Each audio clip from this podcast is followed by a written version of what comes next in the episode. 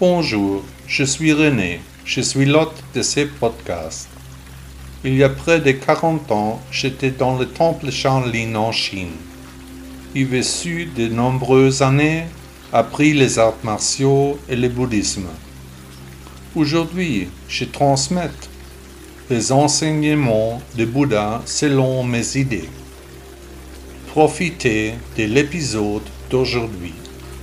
Pensez heureux. Qu'est-ce que le bonheur? Tout d'abord, le bonheur est une attitude intérieure, rien d'autre. Si je peux vraiment trouver quelque chose de positif dans chaque circonstance qui se présente à moi, alors je suis généralement heureux.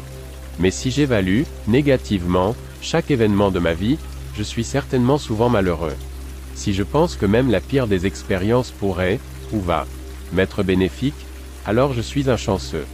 Penser qu'il existe une instance supérieure, qui attribue le bonheur et le malheur aux êtres humains me semble irréaliste.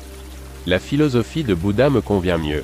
Il a dit que notre destin était déjà écrit, reconnaissant le karma de chaque être humain comme une donnée irréversible. Selon sa vision du monde, il est donc déjà déterminé à l'avance si l'individu vivra heureux ou malheureux, s'il aura des pensées heureuses ou non.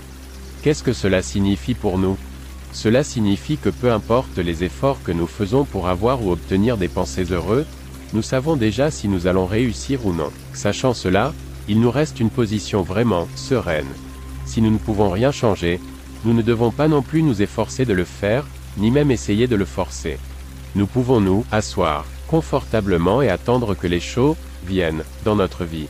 De cette position détendue, nous arrivons enfin à nous calmer et, par la suite, nous pourrons également tirer un sentiment de bonheur de cette certitude. Comme nous l'avons dit, si c'est notre destin, il en sera ainsi. Le bonheur est donc en nous-mêmes, si c'est notre destin, si nous prenons la décision d'être heureux dès maintenant, en fonction de notre karma, il en sera ainsi. Si nous décidons de faire des choses et des choses qui rendent heureux, alors les soucis et le mal-être disparaîtront de notre vie, suivant le destin. Cette certitude immuable nous est apportée par l'enseignement du Bouddha, qui a atteint son illumination il y a plusieurs siècles.